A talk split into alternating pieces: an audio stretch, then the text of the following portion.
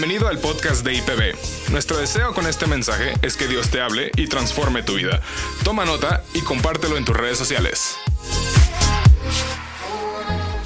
Estoy muy emocionado por el mensaje ahora más, porque fue algo que Dios me ha estado hablando y me ha estado enseñando estos últimos meses, estos, este último año, y creo que es algo que les puede hablar y bendecir mucho. No sé si se acuerdan, pero el año pasado que me tocó compartir ya al final, les hablaba de empezar el 2019 con una alta expectativa, con empezar esperando lo mejor, ¿no? de empezar creyendo que las cosas van a salir bien, que las cosas van a mejorar, que en verdad tenemos un Dios en el que podemos confiar para creer que todo eso que anhelamos, que esperamos y por lo que estamos orando puede suceder. ¿Se acuerdan? Pues bueno, hoy ya son seis meses después. ¿Cómo van las cosas? ¿Cómo ve el recuento de daños? ¿Bien? ¿Mal? ¿Qué pasó? Que yo me estaba preguntando eso cosas con las que empecé el año, con gran expectativa, como les acabo de decir, pero saben, al paso de los meses, nos vamos dando cuenta que hay cosas que sí sucedieron, cosas que no sucedieron, cosas por las que seguimos orando y no han pasado, o peor tantito, problemas que no teníamos en diciembre, en enero, y hoy son un tormentononón. ¿Les ha pasado? Quizás alguien aquí sentado, tenía una enfermedad por la que estaba orando muchísimo. Y hasta el día de hoy no ha habido sanidad. O lo que es peor, quizás alguien perdió un familiar. Dios no contestó una oración. Quizás empezaste el año proyectando el mejor año, con un gran trabajo, con un gran sueldo. Pero la crisis que ha venido y el recorte de personal te alcanzó. Y ahora estás diciendo, Dios, yo estaba tan seguro en ese trabajo, estaba tan cómodo y ahora no sé cómo le voy a hacer. Quizás no tenías un problema familiar y eran una familia linda y feliz. Y algo, algo pasó que vino a hacer que se sangoloteara todo su mundo. Todo lo que creían, todo lo que esperaban, llegó a sangolotearlos. No sé si alguien está pasando por algo así. ¿Qué cosas por las que orabas no sucedieron o pasó exactamente lo contrario. Porque si les soy sincero, yo también he pasado por ahí. Yo también, después de estos seis meses, también pasé por situaciones donde aunque tenía la mejor expectativa en algunas áreas, Dios quiso otras. O yo tenía mis planes y Dios quiso otros planes. Y la verdad es que les digo que desde hace tiempo Dios ha trabajado mucho en algo conmigo y es con la ansiedad. ¿Por qué? ¿Por qué? Porque soy una persona muy ansiosa. Yo creo que de las cosas con las que más lucho en mi vida es con la ansiedad. Lo padre es que no soy el único. Sé que hay muchos aquí ansiosos y estresados como yo. Pero ¿saben qué es lo que dicen los estudiosos? Que la ansiedad es exceso de futuro. El estar pensando qué va a pasar mañana, qué va a pasar el viernes, qué va a pasar en la quincena, ¿Qué va a pasar el día primero. ¿Les ha pasado? Porque yo toda la ansiedad que tengo, la verdad es por andar preguntándome qué va a pasar mañana. Siempre. Eso he reconocido, que la ansiedad a mi vida ha venido por estarme preguntando qué va a pasar mañana. Sobre todo, qué va a pasar el primero y el quince, que es cuando se liquidan la mayoría de las cuentas. Esa es la mayoría de las veces lo que trae la ansiedad, como, híjole, ¿y ahora Dios? ¿Y ahora? Y Dios me mostraba que todo este problema de mi ansiedad se ha debido a una sola cuestión, que es la que Dios ha venido trabajando conmigo en esta época, y es que no confío en Él. La realidad es que no confío en su voluntad. No sé descansar en Él. ¿Tú, Willy? Sí. ¿Tú el que nos dijo en enero, que en diciembre que tuviéramos alta expectativa? Sí, soy yo. ¿Eh? ¿Por qué? Porque en verdad creo que podemos descansar en Dios. Pero confiar 100% en su voluntad me ha costado muchísimo trabajo. De hecho, una persona me dijo, es que eso que te está trayendo ansiedad, ora para que Dios haga su voluntad. Y yo, es que eso es lo que no quiero. Yo quiero que se haga mi voluntad. ¿Qué tal si Dios quiere otra cosa? Le digo, lo que me trae ansiedad es que Dios quiera otra cosa. Eso. Le digo, me trae ansiedad la voluntad de Él, no la mía. ¿Por qué? Porque a veces yo quisiera que Dios hiciera mi voluntad, la verdad. A veces puedo ser tan arrogante que creo que tengo el plan perfecto para mi vida. Y yo lo trazo así meticulosamente y se lo entrego le digo, Dios, aquí está tú, ya no te preocupes. Solo encárgate que se cumpla al pie de la letra y todo va a estar bien. Gracias. Me dan ganas de llegar y de verdad decirle, tú no te preocupes, ya hice tu trabajo, esta es mi vida, tú nada más ayúdame, no te preocupes, yo me encargo de lo demás. Y muchas veces Dios me dice, no hombre, tú aquí me dices que te quieres ir a la derecha y yo quería que te fueras para la izquierda. Y eso es lo que más ansiedad me trae. La verdad, llegó un momento donde me di cuenta que yo no confío en la voluntad de Dios. Yo no confío en su voluntad, ni sé descansar en su voluntad. Y cuando me di cuenta de eso, mi oración empezó a ser esa. Dios, enséñame a confiar en tu voluntad. Porque por alguna razón, por más que lo intento, le tengo miedo a tu voluntad. ¿Y saben por qué? Porque si hay alguien que ha pasado por estas situaciones, me va a entender. Hay veces donde creemos que la voluntad de Dios nos ha fallado. Hay veces donde creemos que la voluntad de Dios lo que hizo fue lastimarnos. Hay veces que creemos que la voluntad de Dios lo que hizo fue dejarnos solos. Hay veces que creemos que la voluntad de Dios fue mala para nuestra vida solo porque Él no hizo lo que creímos que debería de hacer. Cada que tú crees que Dios debería de hacer algo, debería de actuar de tal manera, y Dios no te obedece, creemos que Dios nos falló. Creemos que Dios metió la pata, que Dios se equivocó. ¿Por qué? Porque a veces nos ponemos, o yo, hablando en primera persona, me pongo por encima de la voluntad de Dios. Y como les dije que hago el plan, llego y le digo, esto es lo que deberías de hacer para mi vida. Y cada que Dios no ha ido por donde yo le marco, es un choque para mí. Y un choque para mí que me lastima, me reta, me confronta. Y si no lo sé manejar bien bíblicamente hablando, me empiezo a decepcionar de Dios, empiezo a dudar de su voluntad y empiezo a temer incluso por lo que Él quiera para mi vida. ¿Han estado ahí? Porque yo actualmente eso es lo que Dios está tratando conmigo. Hoy por hoy. El enseñarme a confiar en Él. El enseñarme a que pueda descansar en su voluntad. Y es que me empezó a, revelar algo. Que yo lo conocía como mi Dios, que yo lo conocía como mi Señor, pero no lo conocía como mi papá. Que de todos los atributos que Dios pueda tener, el que más le importa por el que lo conozcamos es como nuestro papá. Y curiosamente ese era el que menos conocía respecto a Dios. Y Dios me decía, te voy a enseñar a que me veas como tu papá, porque lo vas a necesitar. Vas a necesitar verme como papá en tu vida. Hoy se los digo, familia, porque estoy seguro que Dios también se los dice. Para la vida que les espera, lo que tengo para ustedes van a necesitar verme como su papá. Pero aquí es donde empieza el conflicto.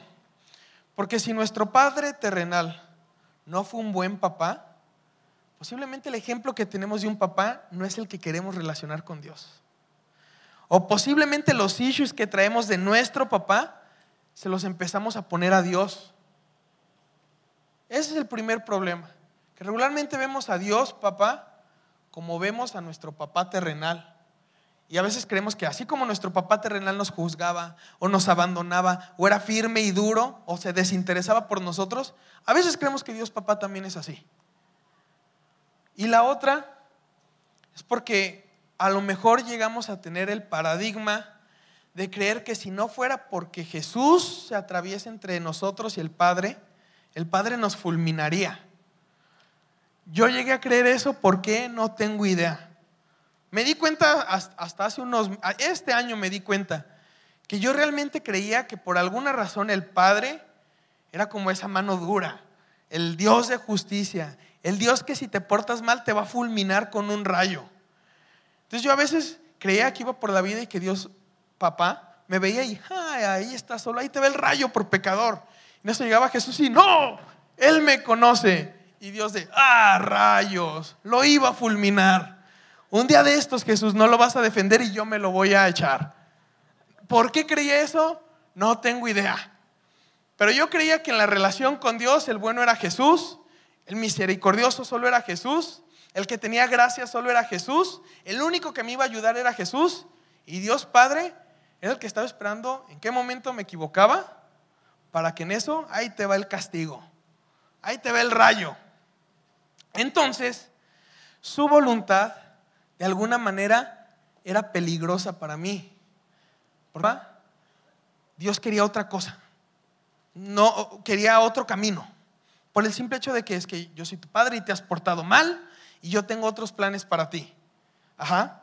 Pero me empecé a dar cuenta que leyendo la Biblia, en el Antiguo Testamento, las personas que tenían una relación con Él muy cercana, lejos de temerle al Padre, se desvivían por acercarse a Él. Se desvivían por poder conocerlo más. Las palabras con las que se expresan del Padre, lejos de ser de, ah, castigo, me persiguen, era de, eres un Dios de misericordia, eres un Dios de gracia, tú eres el Dios que nos salva, tú eres el Dios fiel, por amor a tu nombre vamos a estar bien. Y que ese mismo Padre los recibía una y otra vez y los perdonaba una y otra vez. Tan fácil, lean los salmos. En los salmos podemos ver cómo las personas expresaban de ese Dios. Y lejos de verlo como un Dios lejano, lo veían como un Dios del que querían estar cerca. Yo dije, ¿y eso que ellos no conocían a Jesús? O sea, yo con la idea de que Dios Padre está lejos y que Jesús nada más es el que me ayuda a estar con Él, pero me doy cuenta que desde el Antiguo Testamento, Dios Padre quería estar con su pueblo, con su gente. De hecho, lo más bonito que me tocó encontrar en la Biblia, de las cosas más bonitas, ha sido este pasaje donde en Juan 15, 19, donde Jesús dice algo muy padre. Dice, entonces Jesús explicó, les digo la verdad, el Hijo no puede hacer nada por su propia cuenta, solo hace lo que ve que el Padre hace. Todo lo que el Padre, todo lo que hace el Padre, también lo hace el Hijo. ¿Qué significaba eso? Que si Jesús era grande en perdón, adivinen quién también es grande en perdón, el Padre. Que si Jesús era grande en misericordia y gracia, ¿quién también era grande en misericordia y gracia? El Padre. Que si Jesús era alguien que perdonaba 70 veces 7, ¿saben quién también perdona 70 veces 7? El Padre. Que si Jesús era capaz de poner la otra mejilla, ¿saben quién también ponía la otra mejilla? El Padre. De hecho, si leen la historia de Israel en el Éxodo, una vez que llegan a la tierra prometida, una vez que llegan a reyes, con los profetas, ven todas las veces que el pueblo de Dios, Israel, le fue infiel, todas esas veces fueron las mismas que el padre puso la otra mejilla, porque le eran infiel en su cara, con otros dioses directamente. Y él que hacía, ponía la otra mejilla y les volvía a decir, si me piden perdón, yo los voy a rescatar. Si me buscan, me van a encontrar. Porque yo no me escondo. Él hizo mil y un intentos por estar cerca. De hecho, uno de los intentos más padres, que no fue intento, sino fue la cereza del pastel, es que, ¿saben gracias a quién Jesús llegó a la tierra? Al Padre. El que envió a Jesús fue el Padre. La Biblia dice que porque de tal manera amó Dios al mundo, que envió a su Hijo unigénito. Él envió.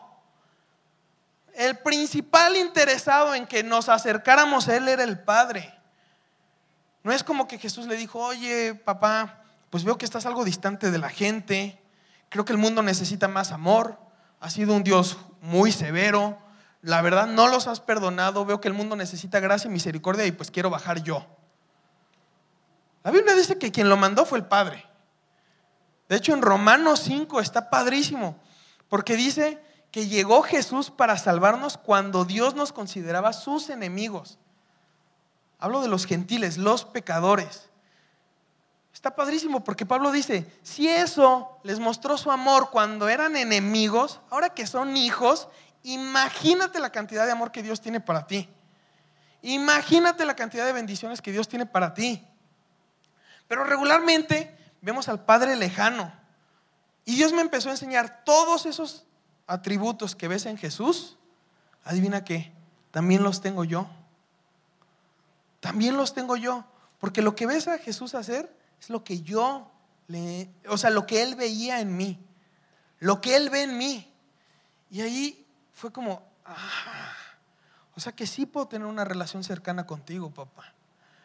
Porque dentro de mis oraciones con Dios, la última cosa que yo le decía orando era papá. Siempre era como Dios, tú cuídame. Pero nunca al nivel de llevar a la cercanía, decirle Dios, papá, cuídame. ¿Se dan cuenta cómo cambia mucho? ¿Cómo cambia mucho cuando dices, Dios, por favor, ayúdame en esta situación? a la cercanía que habla decir, papá, cuídame en esta situación. Yo era muy raro que le dijera a Dios, papá. Y Dios me enseñó a, decirme, a, que le dijera, dime papá. Cuando estés orando en lo secreto, cuando estés orando en la mañana, cuando estés orando en la noche, dime papá. Reconócete como mi hijo, porque no vas solo. No le hace que tengas los años que tengas vas a necesitar un papá en esta vida. Para cuando la vida se ponga difícil, para cuando la tormenta sople fuerte, para cuando la situación se ponga muy complicada, vas a necesitar un papá. Y debes de saber que yo voy a estar ahí, que yo voy a ser tu papá. Y eso me pegó muchísimo, porque les digo, era algo que no contemplaba, algo que no conocía con él. Entonces, Dios empieza a presentarse conmigo en este año en específico como mi papá, en muchas áreas de mi vida, en muchas. La principal, bueno, no la principal, pero uno de los ejemplos donde se ha mostrado a mi vida es de manera milagrosa. Ah, como saben, yo antes trabajaba aquí en Palabra de Vida produciendo el audio. O sea que si se escuchaba mal era mi culpa. Sí, soy yo. Pero hace tiempo que ya no trabajo aquí en el audio. Gracias. No sé a qué dijo amén. El amén se puede interpretar de mil maneras. Sí, estoy bien, sí, estoy aquí, se puede interpretar como sí, no sé. Eh, el chiste es que ya no trabajo aquí, entonces tengo un tiempo donde he tenido la bendición, el privilegio de poder vivir por lo que yo genero nada más.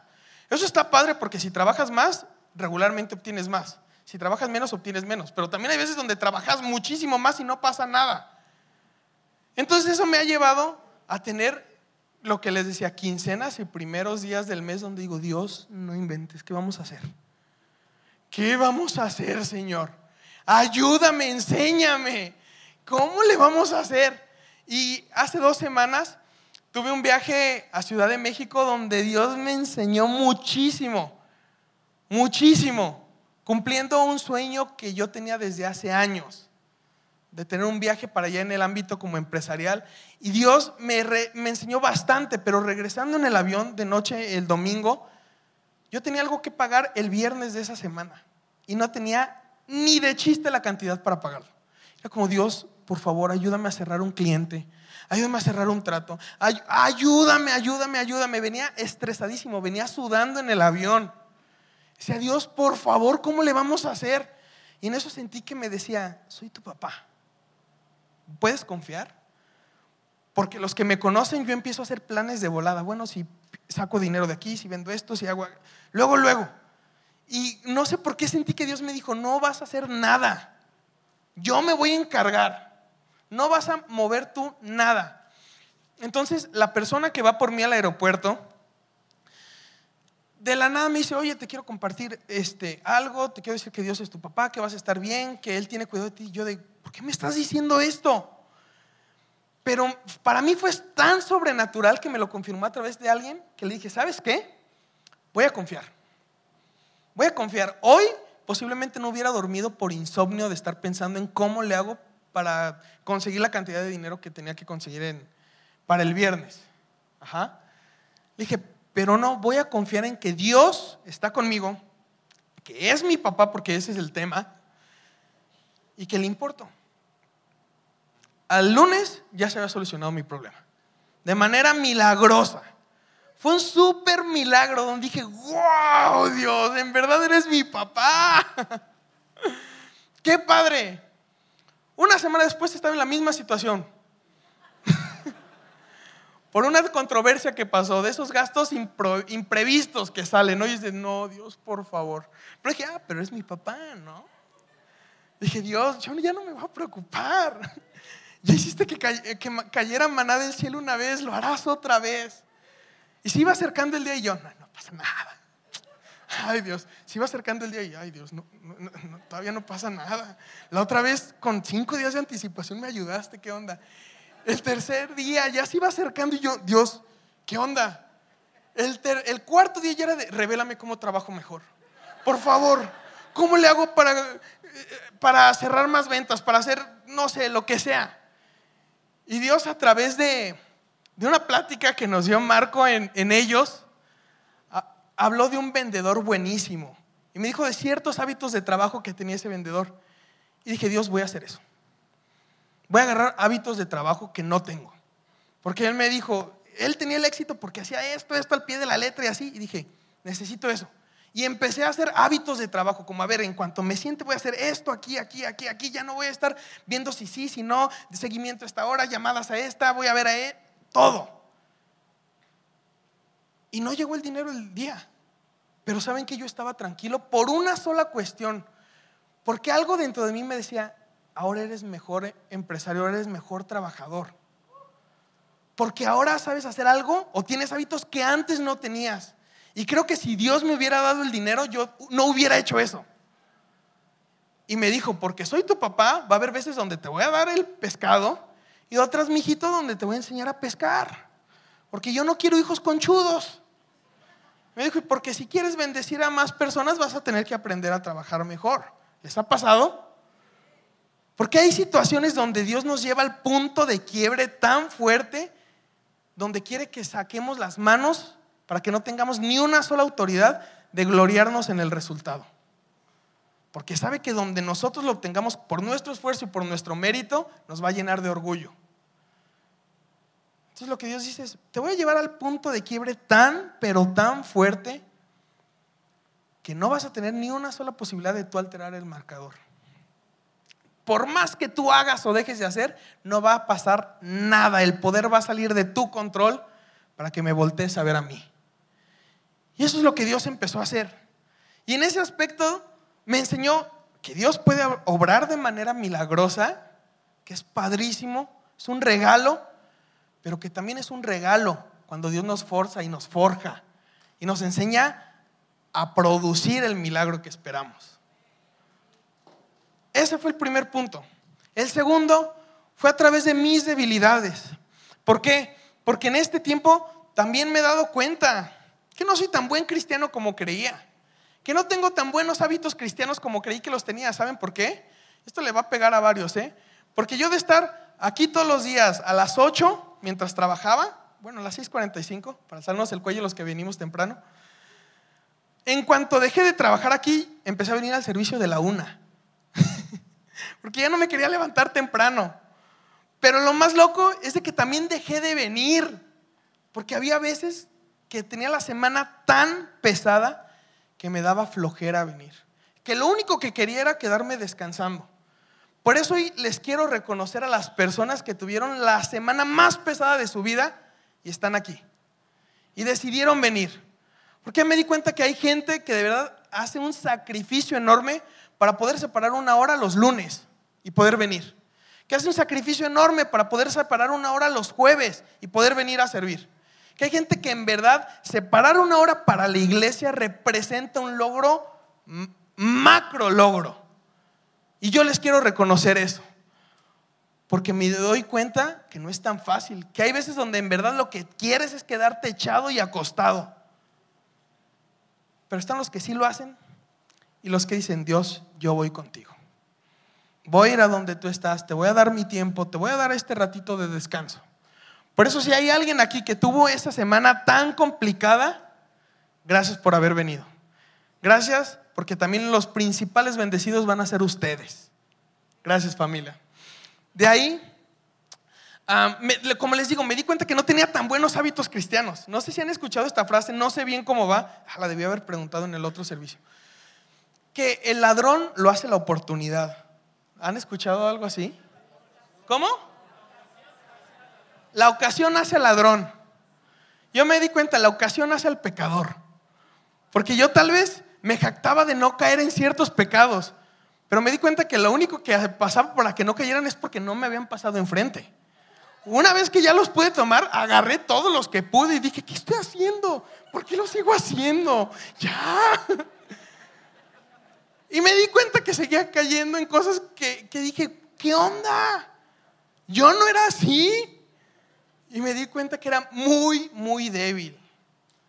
Que también tenía que trabajar en mi dominio propio. Pero en ese tiempo también Dios me ayudó a conocer que es un Padre de misericordia. ¿Por qué, iglesia? Porque aunque es un tema delicado, donde no me quiero meter en cuanto a cuando llega la justicia de Dios y su gracia y la misericordia,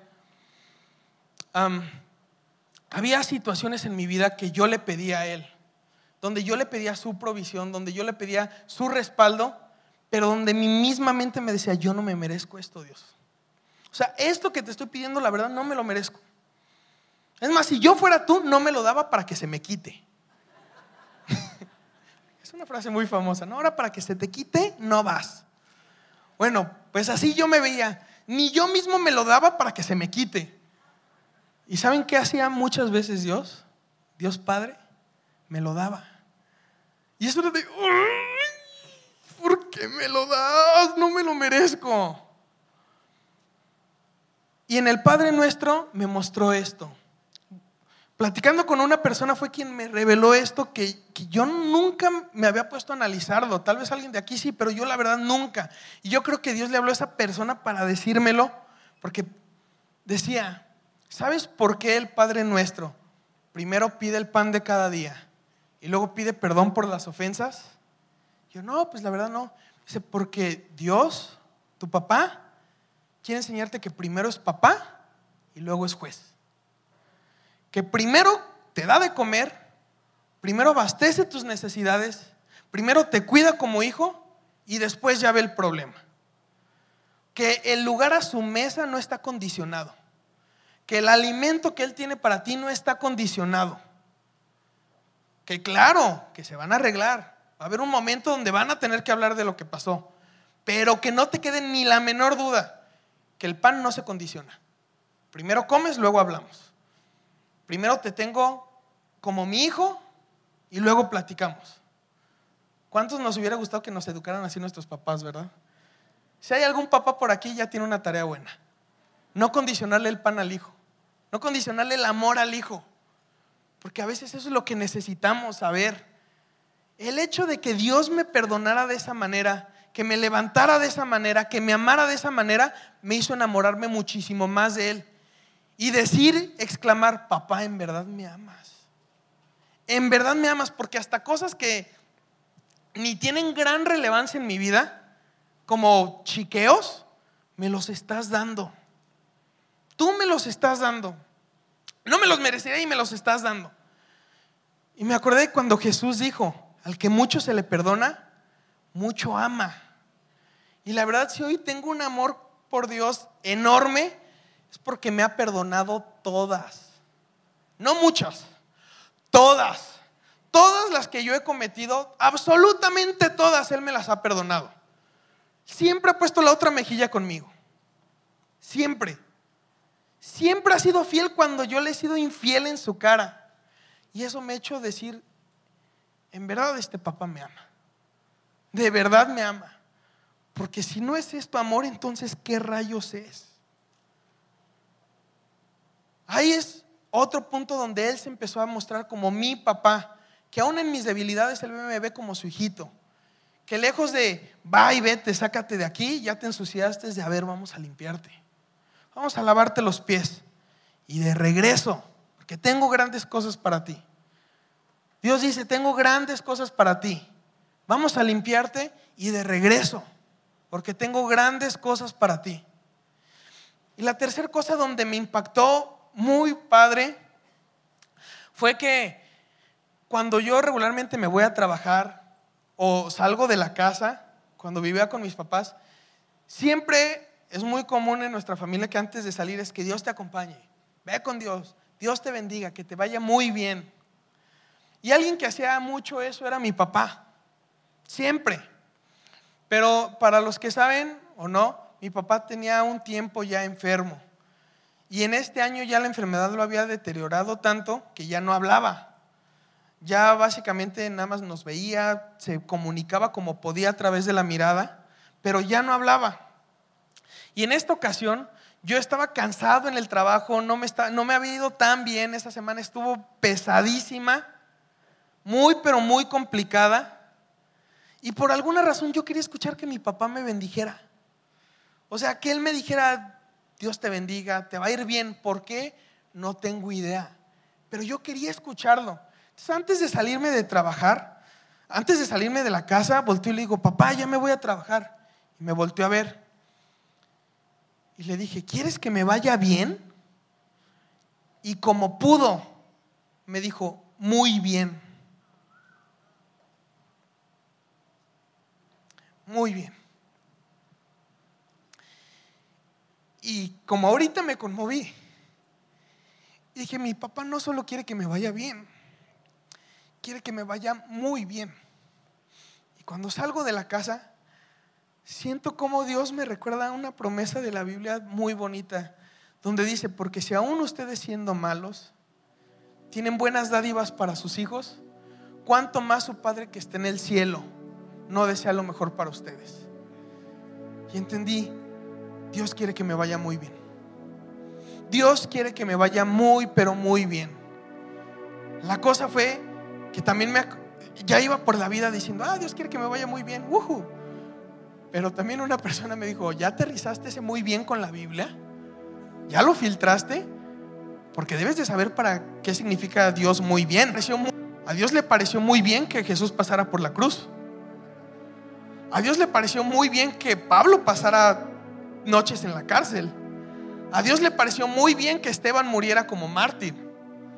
A Dios le pareció muy bien que Josué estuviera en la cárcel. Aguas con que es muy bien para Dios, porque su muy bien posiblemente no sea tu muy bien. Y fue como, ay, sí es cierto. A ver, Dios, explícame que es muy bien para ti, no vaya siendo. y Dios sí me reveló que es muy bien para él. Pero como se lo dije a los otros servicios, no les quiero decir lo que Él me dijo personalmente a mí, porque quiero que ustedes busquen eso en sus Biblias. Quiero que ustedes saliendo de aquí o en su semana le pregunten a Dios, Dios, yo sé que quieres que me vaya muy bien, revélame que es muy bien para ti. Porque ese muy bien, al menos una pequeña pista, no tiene que ver conmigo, tiene que ver con Él y los frutos que trae a su vida. Y ahí es cuando entendí que hay caminos que al hombre le parecen rectos, pero su final es retorcido. Y como Dios tiene los mejores caminos para nosotros.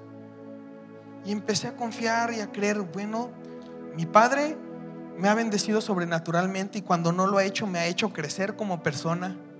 Mi Padre me ha hecho conocerlo en medio de la prueba y la tribulación. Mi Padre genuinamente quiere que me vaya muy bien. Y no sé si alguna vez han amado a alguien tanto o lo suficiente que su único deseo para esa persona es que realmente le vaya bien. Que los únicos pensamientos que tienen para esa persona son muy buenos, que le desean lo mejor. Esto lo puede ver tal vez de manera más palpable de un padre hacia su hijo. Que un padre podría decirle estas palabras a su hijo, yo jamás voy a querer un mal para ti. Yo jamás te metería en una circunstancia que te destruyera. Yo jamás aprobaría una decisión tuya que te va a llevar a la muerte. Bueno, es lo mismo. Si nosotros siendo humanos tenemos ese deseo por una persona, ¿cuánto más nuestro Padre que está en el cielo? Y esa vez también escuché como Dios diciéndome, Dios Padre, jamás te voy a llevar por un camino que te destruya. Jamás te voy a llevar por un sendero que lo que haga sea hacerte sufrir de gratis. Jamás voy a tener para ti un camino por el simple hecho de lastimarte, castigarte y que te vaya mal. Jamás. Sentí que me dijo, puedes confiar en mí. Te he dado muestra de mi amor. Te he dado muestra que te amo como nadie. ¿Puedes confiar en mis caminos? ¿Puedes confiar en mi voluntad? Y pude entender una oración que hizo Jesús en Mateo 26, 39, que es cuando le dice, hágase tu voluntad y no mi voluntad. Él se adelantó un poco más y se inclinó rostro en tierra mientras oraba. Padre mío, si es posible que pase de mí esta copa de sufrimiento. Sin embargo, quiero que se haga tu voluntad, no la mía. Yo hubo un tiempo que creí que era una oración valiente. De hecho, hace dos años en Enfoque, yo hice una prédica que se llamaba La oración más valiente. Y tenía que ver con eso. Porque yo creí que era de valientes. Orarle a Dios, Dios, hágase tu voluntad y no la mía. Pero me di cuenta que Jesús en esa oración no estaba siendo valiente.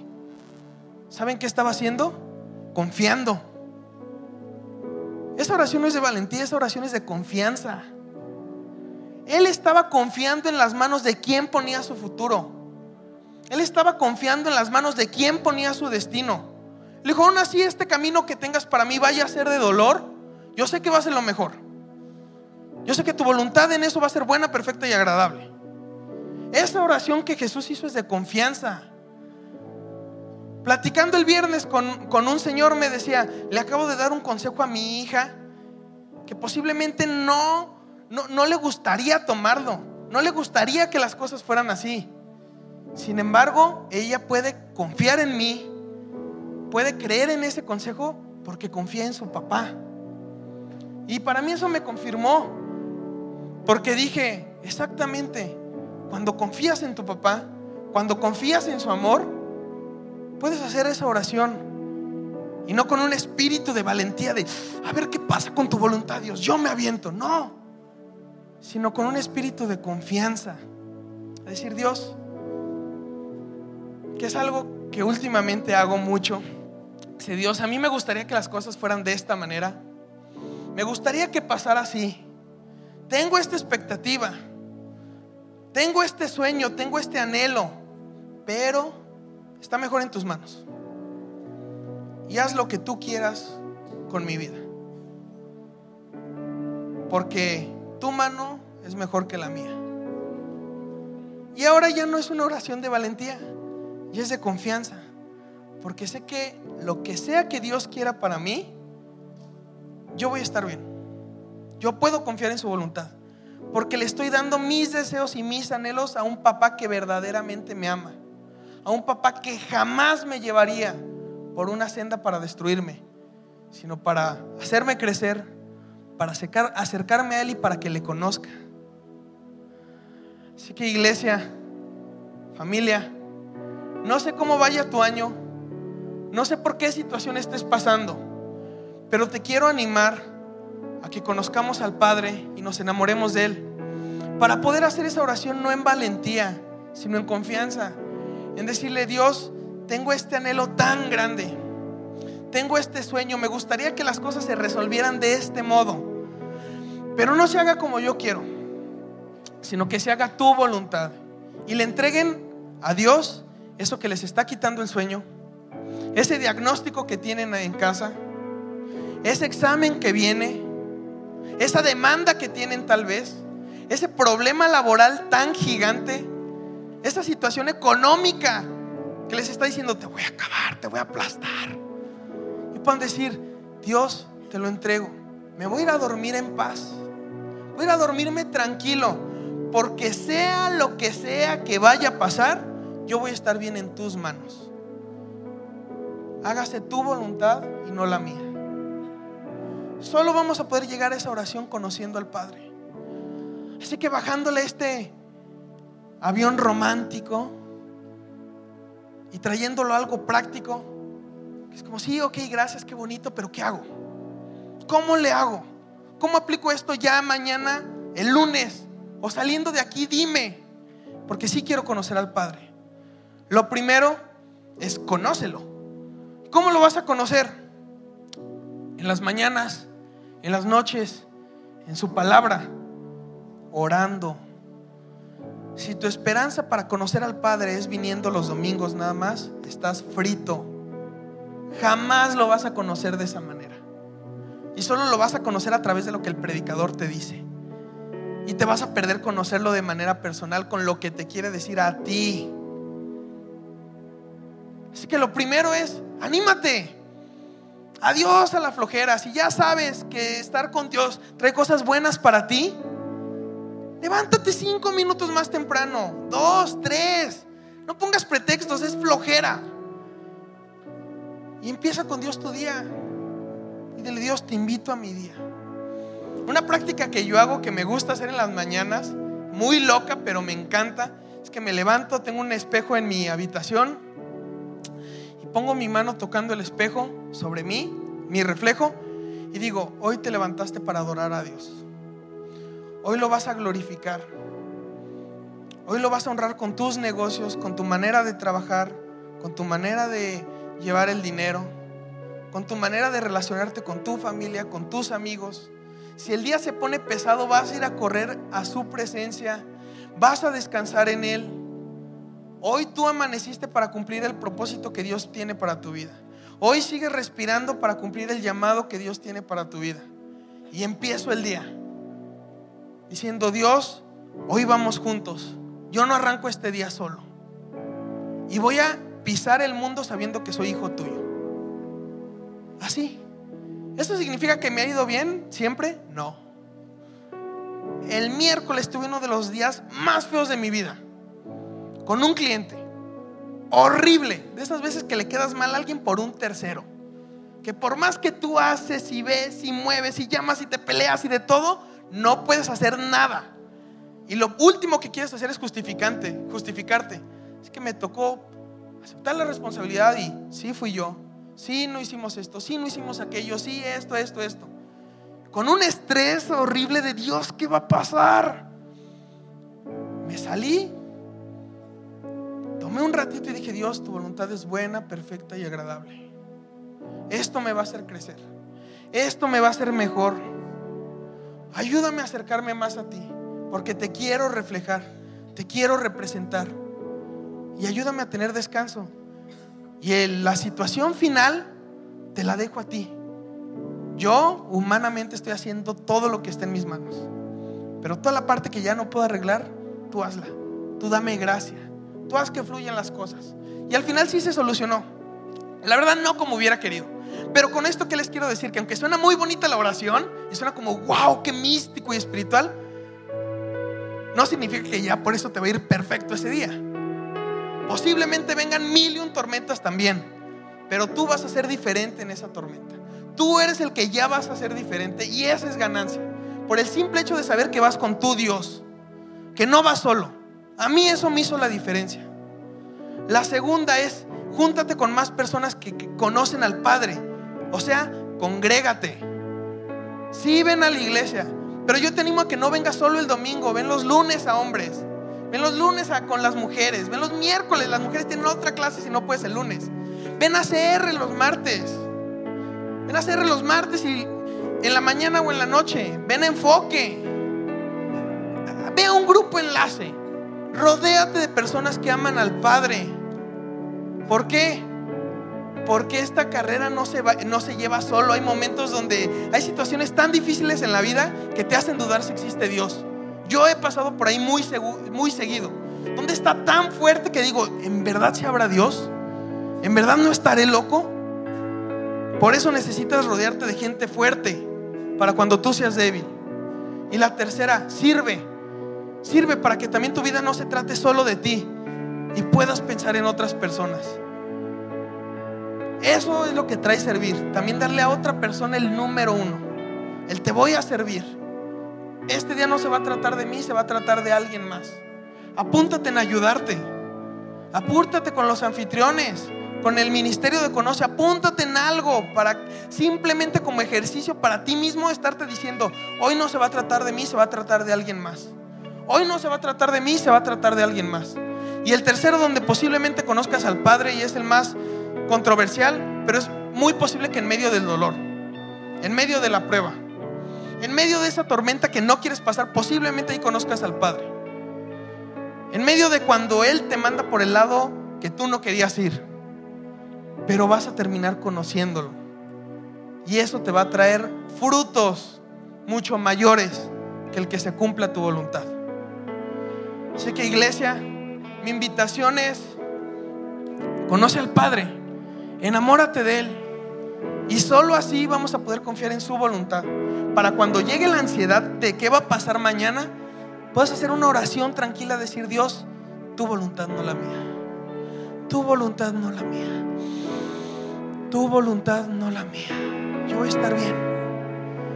Y puedas declarar las bendiciones y tus oídos las escuchen. Todo obra para bien para el que te ama. Todo obra bien para el que te ama. Planes de bien tienes para mí, no de mal. Tu voluntad, es buena, perfecta y agradable. Y cuando tu espíritu empiece a escuchar eso, vas a empezar a ser libre. Porque la verdad es la que te hace libre. Así que declara verdades en tu vida. ¿Les parece si hoy declaramos una verdad? Se levantan y podemos orar. La Biblia dice que el primer paso para conocer a Dios como papá es reconocer a su Hijo como nuestro Salvador, como nuestro Señor, invitarlo a nuestra vida para que nos conozca. Así que si hay alguien aquí que venga por primera vez o por segunda o tercera y nunca le ha dicho a Dios, quiero que me conozcas, quiero conocerte, perdón, quiero que entres a mi vida, quiero conocer ese Dios del que hablan, quiero conocerte Jesús, te quiero dar la oportunidad de que lo hagas. Y todos como iglesia vamos a orar esta oración. Si tú eres esa persona que nunca se lo ha dicho, toma la oportunidad para hacerlo. Y repite conmigo, Señor Jesús, te reconozco como mi Dios, te reconozco como mi Salvador. Toma mi vida y entra a mi corazón. Te entrego el timón de mi vida y descansaré en los planes que tienes para mí. Quiero conocerte, quiero enamorarme de ti. Ven y rescátame de este hoyo en el que estoy. Y ayúdame a crecer para no volverme a meter. Límpiame, limpia todos mis errores, limpia todos mis fracasos y recíbeme como un hijo tuyo. En nombre de Jesús, amén.